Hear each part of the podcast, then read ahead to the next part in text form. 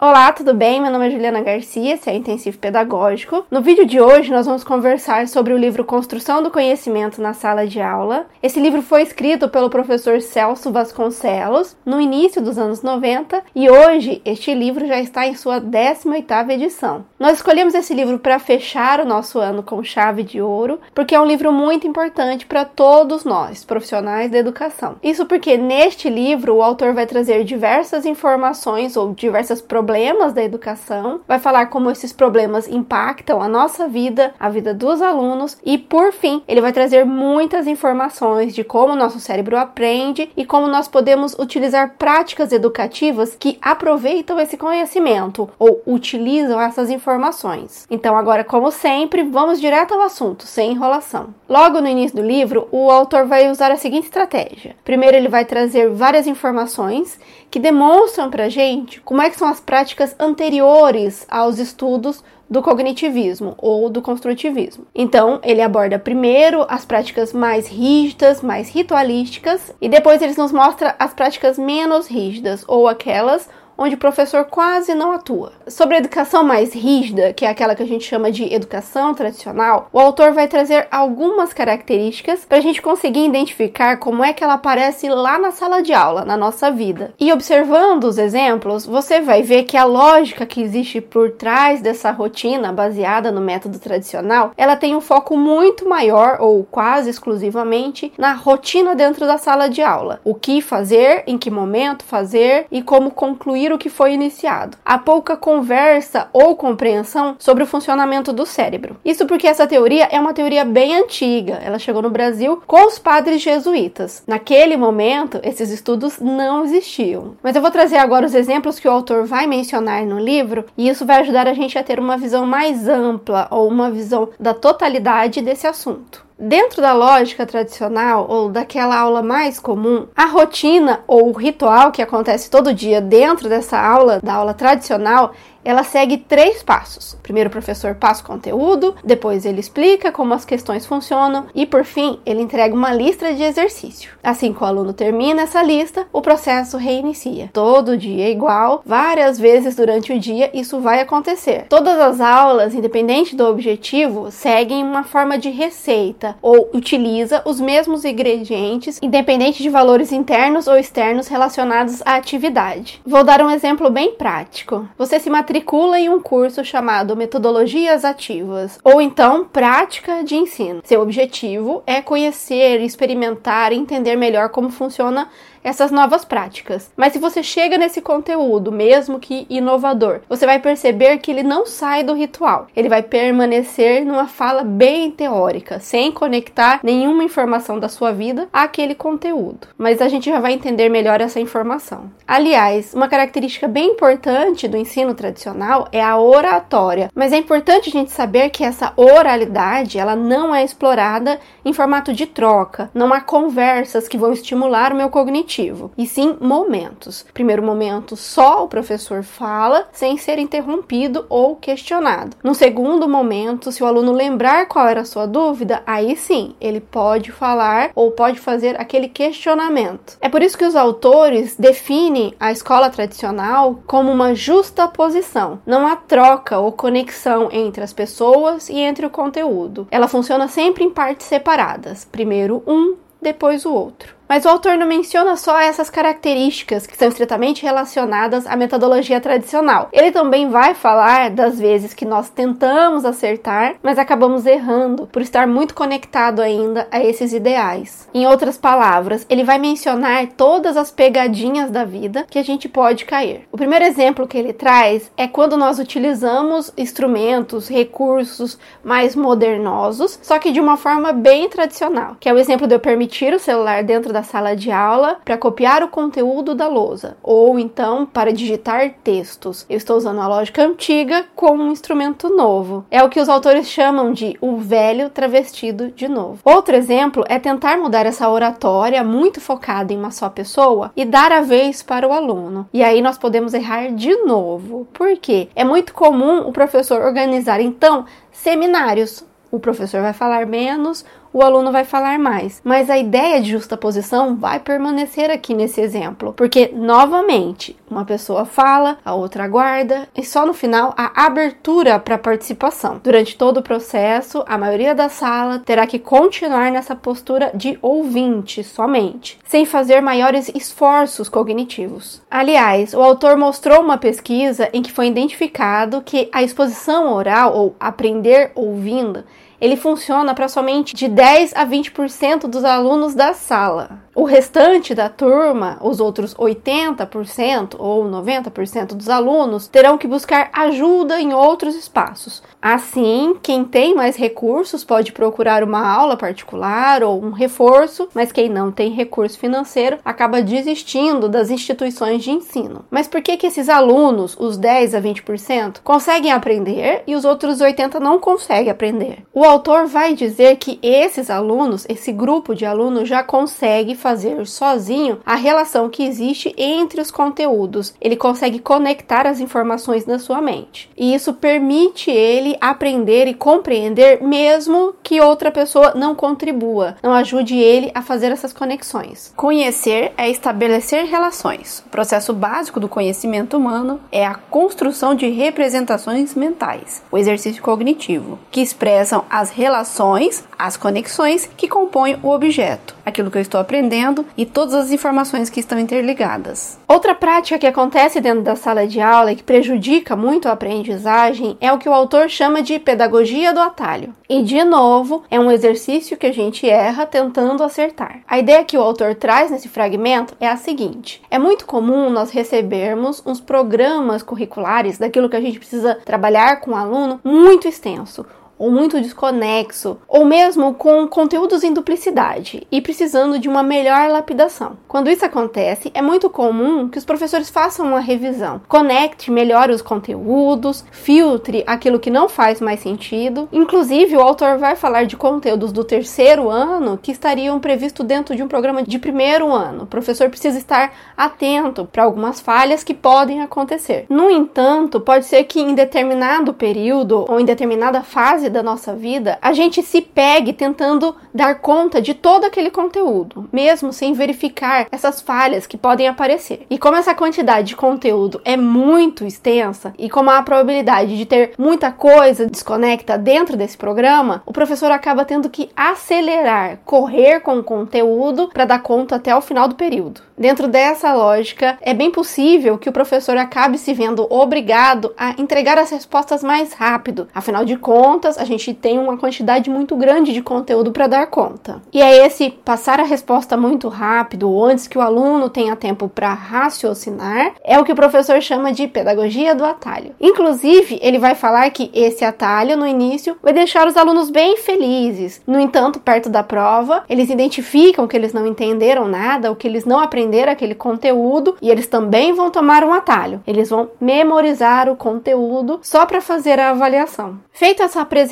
inicial das problemáticas que nós vamos começar a aprofundar a partir de agora, é bem possível que você tenha em mente que você já sabia de tudo isso. Isso não era novidade nenhuma para você. Então, a partir de agora, a gente vai começar a compreender por que é que tudo isso ainda acontece com a gente. O professor Celso Vasconcelos vai falar que para mudar essa realidade é muito mais complexo do que a gente pensa, ou do que a maioria das pessoas pensam, porque há alguns obstáculos que impedem a nossa necessidade de mudança ou a prioridade das mudanças na educação. E aí ele utiliza algumas terminologias para explicar esse conteúdo, e eu vou começar a mostrar para você quais são essas terminologias e como ela vai aparecer na sua vida. Então, o primeiro obstáculo ele chamou de legitimação social. Em outras palavras, a sociedade acostumou com essa escola que é necessária para dar diplomas ou para que eu passe de ano. Essa lógica existe há muito tempo e para quem acredita ou defende que a função da educação é apenas essa o modelo tradicional atende, então eu não preciso de mudança. B. Legitimação para avaliação. Outras pessoas vão ter um foco muito grande no boletim mais bonito da família. Para essa pessoa que tem este objetivo na educação, a educação tradicional também serve, então não precisa mudar.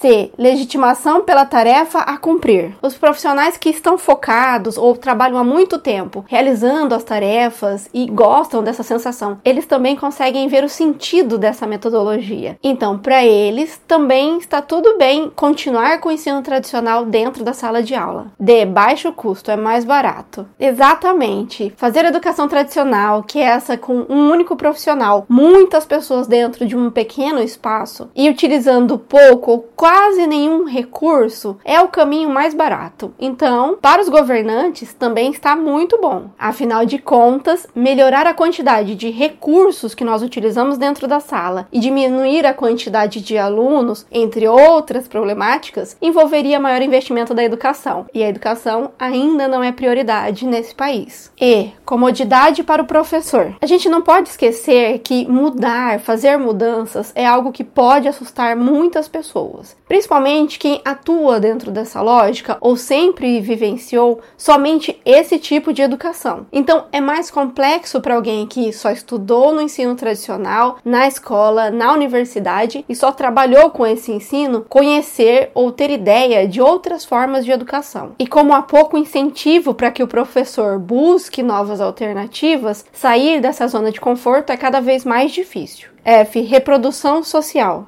Também há pessoas que defendam que a escola deveria funcionar como uma espécie de treinamento, onde a criança entra logo cedo e, dependendo da família dela, uma família pobre ou uma família rica, ela aprenderia a profissão que combina com a sua família. Quem defende essa escola, que vai formar pessoas para a classe social que elas já estão, a escola tradicional é perfeita. Em outras palavras, essas pessoas não querem de forma nenhuma que as escolas mudem ou tragam novas formas mais significativas de aprendizagem. Uma outra informação que o autor também mencionou aqui é a resistência que os próprios alunos vão ter diante da mudança. Afinal de contas, eles passaram por muitos anos utilizando a mesma rotina, já é confortável para eles também receber o conteúdo todo pronto, e essa rigidez que acontece nos alunos e também nos professores, o autor chama de embrutecimento.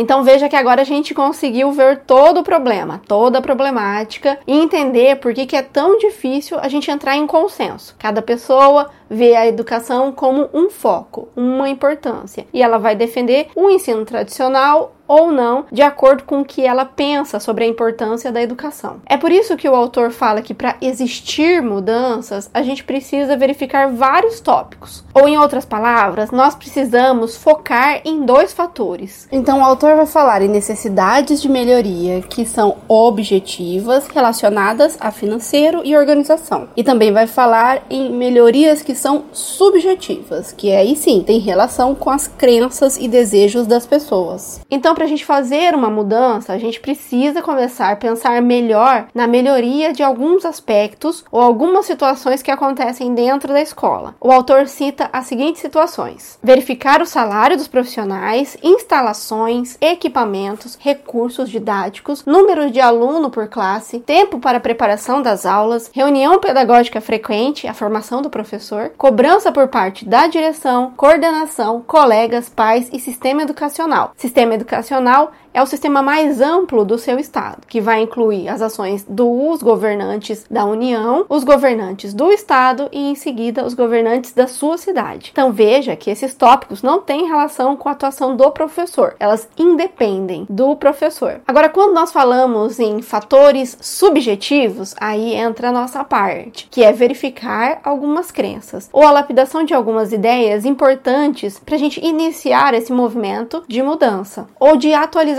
da educação. Afinal de contas, o ensino tradicional, ele chega no Brasil com os padres jesuítas em 1549. Então, é muito antigo. Mas vamos aos fatores subjetivos dos sujeitos professores. Formação ou melhorar a formação, valores, opção ideológica ou nossas ideias sobre educação, vontade política ou o nosso foco em ensinar a prática social, direitos e deveres, o compromisso e concepção do processo de conhecimento, ou seja, atualizar nosso conhecimento sobre o processo de aprendizagem. Aliás, é para nos ajudar neste último item que esse livro vai trazer várias informações. Então, veja que para a gente fazer uma mudança, ou pelo menos para a gente entender os problemas da educação, nós precisamos compreender muitos assuntos e conseguir conectar essas informações. Mas vamos mudar de assunto. Agora vamos pensar nos nossos professores. Vamos identificar qual é a teoria utilizada por eles ou quais são as lógicas que os nossos professores utilizam. Isso vai nos conectar um pouco mais com esse conteúdo. Então vamos lá. O professor tradicional é aquela pessoa que está muito empenhada em fazer você ter todas as informações. Como ele quer que você tenha todas as informações, a aula dele vai ser essa, mais ligada à oralidade, com a função mais de comunicador dessa informação ou transmissor da informação. É por isso que esse professor define a sua função como transmitir conhecimento. Já um professor que estuda novas metodologias, um professor que busca se atualizar, ele vai querer que você tenha sim a teoria, afinal de contas, se a gente não conhece a teoria, a gente cai nas pegadinhas da vida, mas ele não quer só isso. Ele quer ajudar você a pensar nos problemas, verificar o que aquele conteúdo pode ou não ajudar lá na sua realidade. Ele também quer que você questione um pouco a sua certeza reflita o assunto sobre outros focos e no final você encontre as suas próprias respostas, aquela que faz sentido para a sua vida, e não a memorização de um conteúdo que foi passado de forma oral. É algo muito mais profundo e que faz mais sentido para quem está participando da aula. Mas é claro que essa aula mais atualizada, ela depende de uma preparação e de um olhar global sobre a situação. Para isso, esse professor atual vai buscar entregar atividades ou fazer conversas onde ele consiga verificar qual é a realidade que você trabalha, o que, que você já sabe sobre o conteúdo, para ele agir diretamente no ponto certo. Esse professor também sabe que ninguém mais aguenta estudar com exemplos que não fazem parte do mundo real, como a situação problema daquele rapaz que vai até o mercado comprar 250 bananas. Ele já descobriu que mobilizar utilizando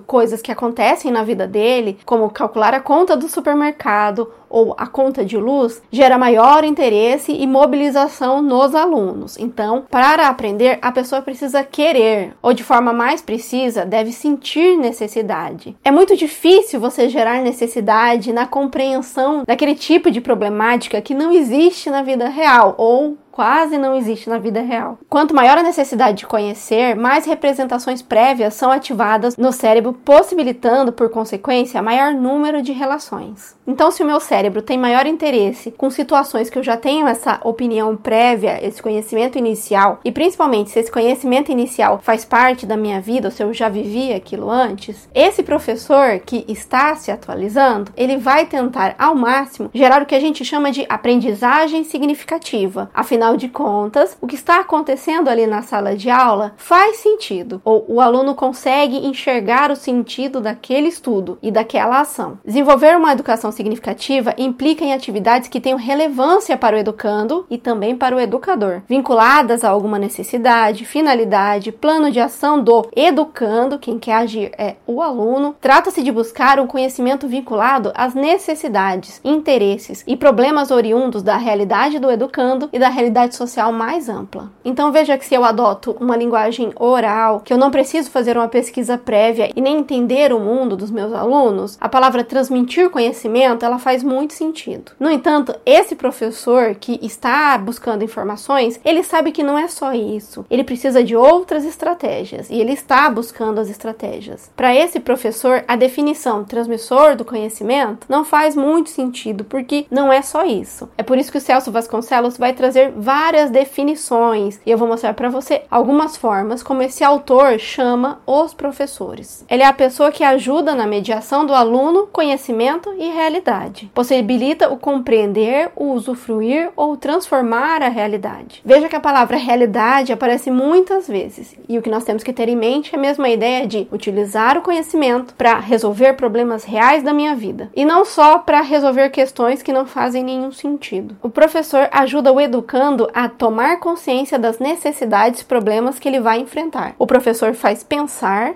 propicia a reflexão crítica e coletiva em sala de aula. Mas não é só isso. O autor ainda traz outras duas definições que eu vou te mostrar o fragmento completo, porque elas são importantes. O educador, enquanto articulador do processo de aprendizagem, é aquele que conecta várias informações dentro de um processo. Deverá ser no sentido de conhecer a realidade com a qual vai trabalhar, ele conhece os alunos, conhece a escola, conhece a comunidade, além, é claro, do imprescindível, conhecimento do objeto de estudo. Ele é uma pessoa que estuda a construção do conhecimento e da realidade mais ampla que todo educador deve ter. Para isso, de início, o professor tem que aprender com seus alunos. E aqui a gente precisa esclarecer esse termo. Quando o autor fala em aprendermos com os alunos, isso não significa que nós vamos inverter o papel. Essa contribuição que o aluno vai trazer para nós é justamente compreender melhor como funciona o cérebro, por exemplo. Então, ao relatar o que ele está vivenciando ou visualizando, eu vou retirando informações que vai me ajudando a compreender melhor a teoria. O aluno também vai contribuir com a minha formação quando ele explica melhor ou dá exemplos práticos da vida dele, que podem ser muito diferentes da minha realidade. Então, sem a ajuda dele, eu jamais conseguiria ver o todo, entender toda a complexidade daquele local onde eu estou trabalhando e das pessoas com quais eu estou convivendo todos os dias. Então, é mais ou menos aquela ideia de que nós aprendemos o tempo todo com todas as pessoas que passam pela nossa vida. Essas pessoas podem ser adultos ou crianças. Nós estamos sempre aprendendo. Mas vamos para a próxima citação. O professor como coordenador do trabalho. De novo, a ideia de uma pessoa que conecta e relaciona várias informações. Na medida em que sabe o que busca, tem a tarefa de desencadear, de provocar inicialmente esse processo. Uma vez iniciado, iniciado o processo de aprendizagem, todos são responsáveis por ele, havendo contínuas interações, retroalimentações. A ideia é a seguinte: se eu inicio a aula de uma forma tradicional, eu inicio o conteúdo apenas trazendo as informações, comunicando e aguardando que o cérebro da criança ou do adulto desperte sozinho, que ele conecte-se à informação ou ao conteúdo. Mas quando eu estudo o funcionamento do cérebro, eu vou utilizar algumas provocações para despertar esse cérebro, a pessoa ficar atenta e aí sim eu inicio a minha atividade. Nesta forma de atuar, a probabilidade das pessoas estarem mais conectadas com a minha fala,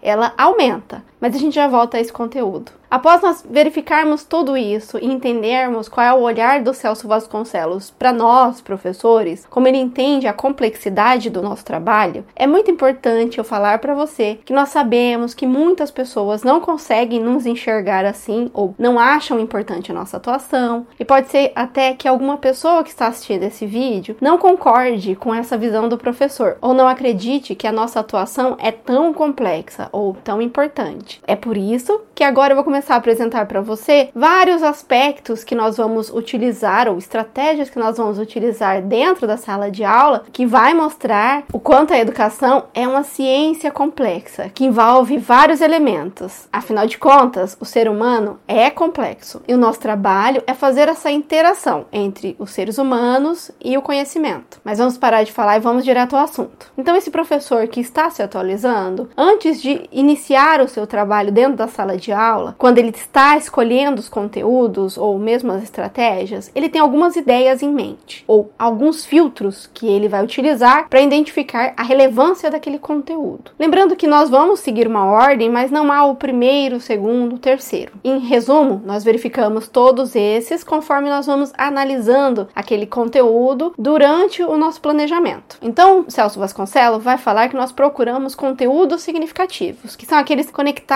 às reais necessidades do aluno e que têm relação com as vivências, com as memórias deles. O autor vai falar representações mentais prévias. O professor também vai verificar se o conteúdo é crítico, ou seja, se ajuda a explicar, se ele traz mais informações, se ajuda a explicar os problemas que ele está vivendo. O conteúdo também é criativo. E o criativo aqui significa criar, de criação. É um conteúdo que pode ser usado em várias situações da vida do aluno, ele vai poder utilizar aquilo com frequência ou é algo que vai acontecer um momento ou nem vai acontecer dentro da vida dele. E o último ele fala em duradouro. O conteúdo duradouro é algo que vai permanecer com o aluno, que é ensinado no momento certo, da forma certa e que fixa-se junto aos seus conhecimentos, ajudando ele pelo resto da vida. E é muito importante, se você está estudando para concursos, perceber a diferença entre criativo, que é aquilo que eu transfiro para a minha realidade, e o duradouro, que tem a ideia daquele conteúdo que acaba fazendo parte da nossa vida e que vai me ajudar a interferir na realidade, não somente hoje, mas em várias situações que eu vou viver. Então eu escolhi os meus conteúdos prestando atenção nisso. Eu vou utilizar essa ferramenta naquele momento lá de fazer o filtro, verificar qual conteúdo conecta, o que não se conecta, o que não faz sentido e o que é supérfluo, porque pode sim vir algo supérfluo dentro daquela programação.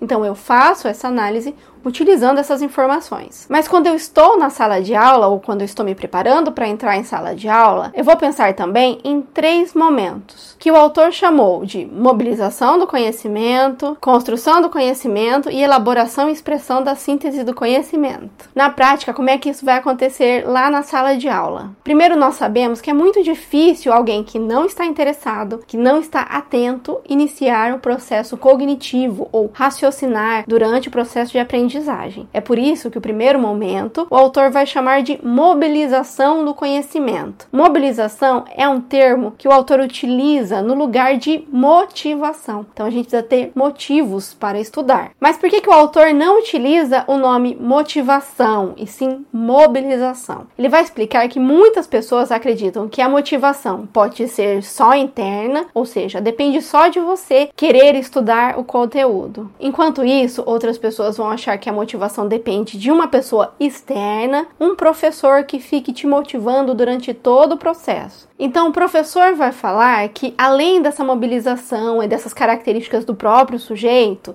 as minhas características, ainda precisamos de alguns elementos para que essa mobilização aconteça dentro da sala de aula, para que eu esteja disposta a participar do processo de construção do conhecimento, do meu conhecimento. Ele vai sentar. O assunto a ser tratado é importante para minha mobilização, o assunto precisa ser importante, interessante, ter uma necessidade, por exemplo. B. A forma como o trabalho é feito. Em outras palavras, se eu não aprendo somente ouvindo o conteúdo, é muito difícil manter a minha atenção por muito tempo. Outras estratégias e outros documentos fariam com que eu conseguisse manter a atenção por mais tempo. C. Relações interpessoais, professor-aluno, aluno-aluno. E aqui é aquela velha história. Se você não gosta do seu professor, é muito difícil você conseguir manter a atenção nele por muito tempo. Ou então, se você até gosta do seu professor, mas o restante da turma não é respeitoso com você, você também não consegue se manter motivado ou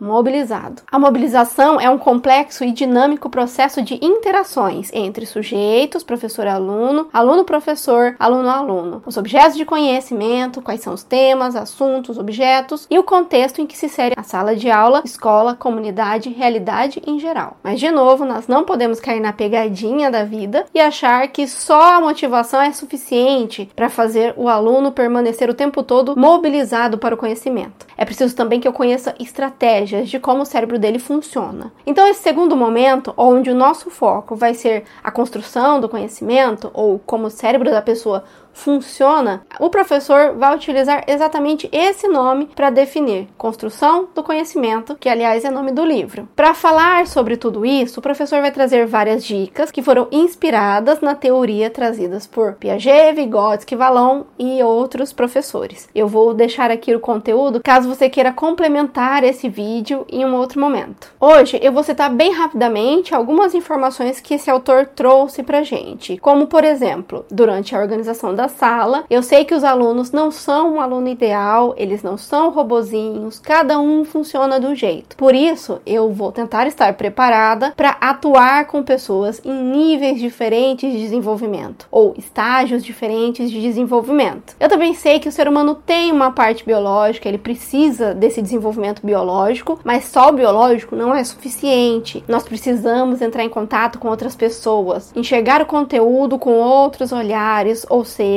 fazer algumas interações, ter a possibilidade de aprender pelo exemplo, verificando como é que outra pessoa faz, para mim também tentar fazer. E para finalizar, ele vai falar sobre a importância da linguagem, e eu vou deixar aqui também a indicação de um outro vídeo para você ampliar essa discussão. Sabe quando acontece um problema bem grande na sua vida que você não vê solução e que automaticamente, sem prestar atenção, você começa a conversar sozinho? Então, isso acontece porque, segundo Vygotsky, a linguagem organiza os pensamentos. Então, o aluno, quando encontra algum problema, é muito comum que ele queira conversar, ou sozinho ou com os colegas. O ensino tradicional vai impedir a conversa em qualquer hipótese, não pode de jeito nenhum. Mas o professor mais atual, ele vai organizar momentos de aprendizagem em que os alunos possam trocar opiniões ou pedir ajuda para que o cérebro vá organizando a informação e conectando a informação ao mesmo tempo. E por fim, chega no último momento, depois que eu passei por todo o processo de aprendizagem, para mim verificar se o aluno aprendeu ou verificar se eu consegui aprender o conteúdo, existe uma forma bem simples, que é perguntar ao aluno o que, que ele entendeu sobre o conteúdo ou o que eu entendi sobre o conteúdo, como que eu cheguei a essas conclusões, por que, que eu penso dessa forma ou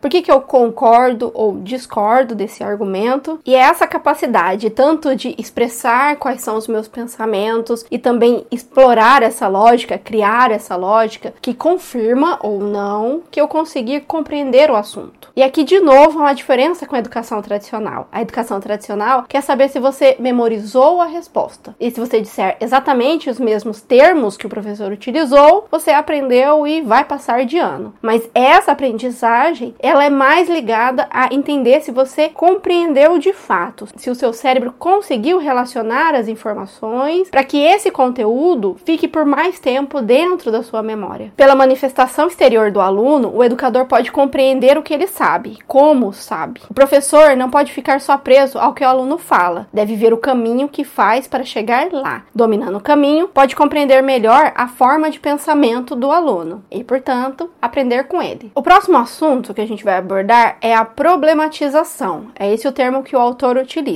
E como isso funciona na nossa prática? A gente já viu que o professor vai fazer um processo inicial chamado de mobilização, que é ativar os interesses e também as memórias iniciais sobre aquele conteúdo, para o aluno ter uma base onde ele vai conectar as informações. O autor Brunner falava ancorar o conhecimento. Eu pego aquela experiência e conecto, relaciono, ancoro as novas informações. A problematização ou as perguntas, elas são uma ótima forma do aluno aluno ir lá buscar na memória ou no cérebro dele a explicação que ele consegue trazer naquele momento. Mas a gente não pode se restringir à ideia de problematização como criar situações problemas. Existem várias formas da gente acessar esse conhecimento inicial, esse conhecimento prévio. Aliás, vou indicar mais um vídeo, sem linguagens da criança. Lá vão ter exemplos maiores do que esse que eu vou dar agora. Existe uma aula bem comum ou bem tradicional na escola que é ensinar as partes das plantas plantas. O professor tradicional vai fazer aquele ritual entrega o papel, explica como resolve e deixa a criança fazer sozinha. O professor atualizado, ele vai seguir uma outra lógica. Então, por exemplo, eu posso pedir primeiro para a criança desenhar uma árvore do jeito que ela se recorda, ou fazer uma maquete de uma árvore do jeito que ela se recorda. Veja que nesse momento eu estou fazendo a criança resgatar dentro da sua memória ou do seu cérebro todas essas lembranças. Em seguida, para ampliar ou para confirmar aquilo que a criança sabe ou não, nós vamos lá no jardim para a criança poder tocar na árvore, verificar a árvore e já de início mudar algumas ideias ou revisar algumas certezas que ela tinha antes do processo. Mas não para por aí. Eu também posso fazer diversas perguntas nesse momento, identificando e trazendo novas informações que os alunos vão conectar. Por exemplo, se eu cortar essa parte da árvore, vai nascer ou não vai nascer uma nova planta a partir daí? E se o corte for feito na raiz? Entre outros exemplos que nos levariam a outros assuntos relacionados a esse assunto inicial, a esse conhecimento prévio. Então perceba que se meu objetivo é problematizar, despertar essa mobilização para iniciar a construção do conhecimento e que essa construção toda tem a ver com a realidade, com aquilo que faz sentido, eu não preciso e eu não devo ficar só trancado dentro da sala de aula. Eu posso ir ao jardim, nós podemos ir na biblioteca, dar uma volta na quadra e em qualquer outro espaço onde a realidade realidade aconteça. Então veja que esse tipo de aprendizagem ele usa estratégias de verificação, identificação, criação de hipóteses, muito parecido com uma investigação científica ou uma pesquisa. E essa é uma ideia muito defendida pelo Vasconcelos. Se a sua aula lembrar momentos de investigação e busca de conhecimento, você está no caminho certo. Mas eu quero mostrar para você um outro exemplo prático para a gente testar mais uma vez essa teoria. O professor vai falar que quando nós vamos escolher e criar os momentos de aprendizagem, nós temos sempre que ter a preocupação se aquele conteúdo, a forma do conteúdo, ela está ligada à realidade do aluno. Isso não significa que eu vou simplificar o conteúdo, mas que eu vou utilizar as estratégias certas até que o aluno esteja preparado para utilizar o conceito mais global. Mas vamos fazer uma simulação. Imagine que você chegou na prova hoje e existe a seguinte pergunta: Qual é a sua crítica sobre a dicotomia entre a teoria e a prática educativa e a dificuldade da aplicação de conceitos nas instituições educacionais? Se a linguagem acadêmica faz parte da sua vida, eu tenho certeza que você entendeu exatamente o que eu falei e já pode começar a escrever a sua dissertação agora mesmo. Mas se a linguagem científica não faz parte da sua vida, você demoraria alguns minutos para traduzir tudo o que foi dito aqui. Mas o meu papel aqui é que você chegue às suas próprias conclusões de uma forma mais rápida. E aí depois você vai sim conhecer essa linguagem mais teórica. Mas o primeiro foco é para que seu cérebro consiga ter essa conexão inicial de uma forma mais assertiva. Então agora voltando ao mesmo exemplo, eu quero te mostrar como é que eu escreveria no primeiro momento essa mesma questão. Na sua opinião, a falta de conexão entre a teoria e a prática torna mais difícil difícil a aplicação desses estudos na escola? A informação que eu quero ao utilizar essas duas perguntas, ela é a mesma. Se você consegue relacionar teoria e prática e se você visualiza aquilo dentro da escola ou não. Formular um problema orienta no sentido de procurar respostas, faz pensar sobre a questão, direciona a reflexão. Quando problematizamos o aluno, estamos estimulando sua atividade criativa, já que tem que elaborar hipóteses, explicações, modelos, esquemas, imagens, diferente de se dar tudo pronto. A produção do conhecimento é resultado da ação do homem por sentir-se problematizado, ter uma dúvida, ficar inquieto, desafiado pela natureza e pela sociedade na produção e reprodução da existência. Na origem do conhecimento está colocado um problema oriundo de uma necessidade. Também é importante nós sabermos que durante os diálogos, todos os diálogos, a gente vai ter o que o autor chama de contradição, que é exatamente aquele momento onde o seu cérebro cérebro identifica uma divergência entre o que você sabia até esse momento e essa nova informação. Então, vai acontecer uma espécie de pane dentro do seu cérebro. Mas essa tela azul ou essa pane, ela não é negativa, pelo contrário, ela é super positiva. A partir do momento que alguma coisa chegou ao meu cérebro e eu não consigo relacionar, a probabilidade de eu tentar verificar uma nova informação, ela é maior. Claro, se eu não for uma pessoa muito teimosa, eu vou querer sim ouvir essa nova explicação. E aí o que acontece nesse momento é que se eu for uma pessoa aberta aos novos conhecimentos ou mesmo curiosa, eu vou complementar aquela informação ou modificar aquela informação inicial que eu já tinha. Aquela explicação que eu tenho, que é pessoal, ela vai ter ainda mais detalhes.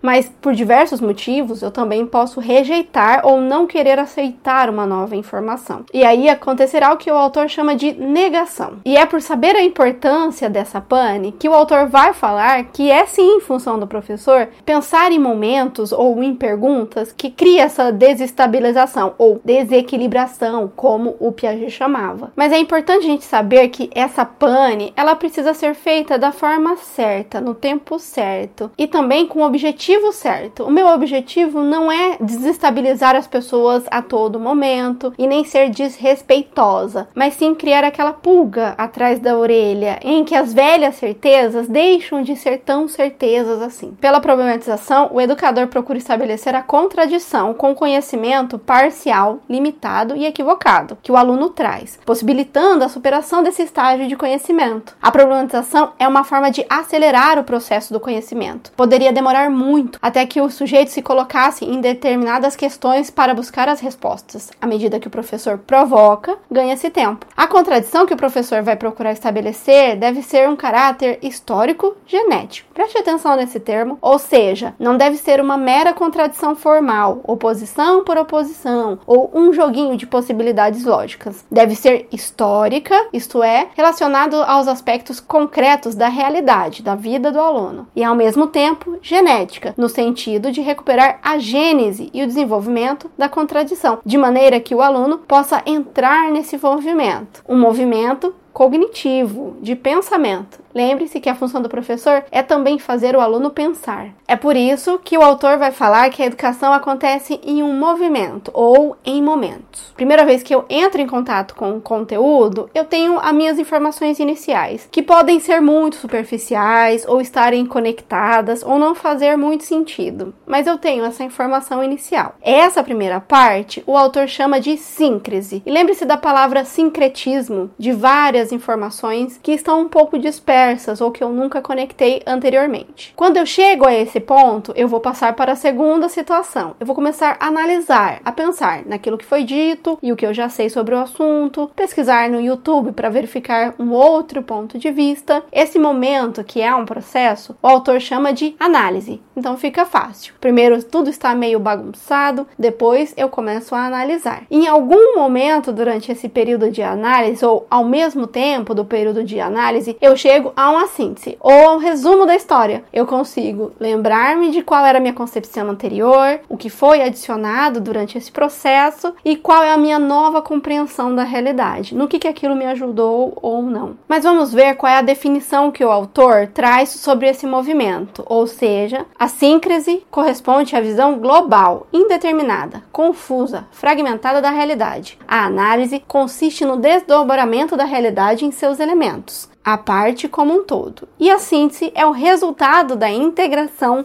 de todos os conhecimentos parciais num todo orgânico e lógico, resultando em novas formas de ação. Ou seja, no final desse processo, eu tenho novas explicações e a próxima vez que a realidade exigir de mim esse conhecimento, eu já tenho novas formas de lidar com ele. Eu também quero te mostrar um outro quadro que o autor vai trazer pra gente para deixar um pouco mais claro, para nós visualizarmos como é que um processo de aprendizagem pode ocorrer ou ocorre. Segundo ele, quando nós entramos em contato com um novo conhecimento ou estamos em um curso, primeiro nós estaremos no momento que ele chama de dispersão, a nossa falta de ação, ou não estamos conectando as informações ainda neste momento. Em seguida, a gente tem o contato com o objeto. Quando eu me conecto a essa situação que é real e faz parte da minha vida, ao mesmo tempo, cria-se em mim uma necessidade de explicação ontológica, que é uma explicação do ser ser humano, do ser, a minha explicação. Essa necessidade vai gerar uma maior atenção em mim. Eu vou entrar naquele movimento de contradição, tentando encaixar as peças do quebra-cabeça, e há a possibilidade desse movimento gerar em mim uma nova necessidade, a necessidade de compreender mais sobre o assunto, que o autor vai falar em necessidade epistemológica. E aí nesse exercício eu faço novas relações, eu conecto novas informações e por fim eu terei aprendido aprendido uma nova informação, um novo conteúdo de uma forma mais prática, relacionada à minha realidade e por isso uma forma mais significativa. Então faça esse exercício quando você estiver estudando algum conteúdo. Por que é que ele não está fazendo sentido ou por que, que ele não está gerando necessidade em você nesse momento? Será que só passar na prova do concurso ou na prova do vestibular é motivação suficiente para o meu cérebro ficar atento àquele conteúdo? Então vamos começar a fechar esse conteúdo. Como você deve ter percebido, o autor ele busca essa integração e interação, tanto cognitiva quanto entre as pessoas. Ele também tem uma perspectiva de totalidade. A gente precisa não só aprender respostas, mas conseguir conectar o conteúdo à nossa vida, ou seja, relacionar teoria e prática. A gente precisa também visualizar visualizar o todo. Por isso o autor usa a definição de educação na perspectiva da totalidade. O professor também valoriza o planejamento, afinal de contas, tudo isso que eu estou falando para você e toda a ação dentro da sala de aula, se ela ocorre de forma espontânea, não dá tempo da gente pensar em todos esses elementos. Eu tenho que pensar muito tempo antes. Aliás, o professor tem um livro só sobre planejamento, entre outras temáticas. Se você quiser que eu traga outro livro, deixe um comentário sobre o livro que é mais importante para você. Também quero te mostrar bem brevemente como é que o autor visualiza uma aula que tem um início, um meio e um fim e muitos outros passos. Afinal de contas, o mundo é complexo, o ser humano também é complexo. Então, vamos visualizar rapidamente esse quadro. Para o autor, então, primeiro acontece a apresentação sincrética do objeto de estudo. Apresentação sincrética, lembre-se do sincretismo, do sincrético, aquilo que eu sei sem conectar muito a informação. No segundo momento, eu faço uma expressão das representações prévias, aquilo que eu já sei. Depois eu vou para a problematização, fornecimento de subsídios, onde o professor vai trazer para mim várias informações, dados e conhecimentos. Aí eu parto para a elaboração das minhas hipóteses e expressão também dessas hipóteses, para em seguida confrontar as minhas hipóteses, fazer esse movimento cognitivo de validação do que eu sei e dos novos conhecimentos, para então superar essas hipóteses, aumentar a significação daquilo, compreender mais informações e no fim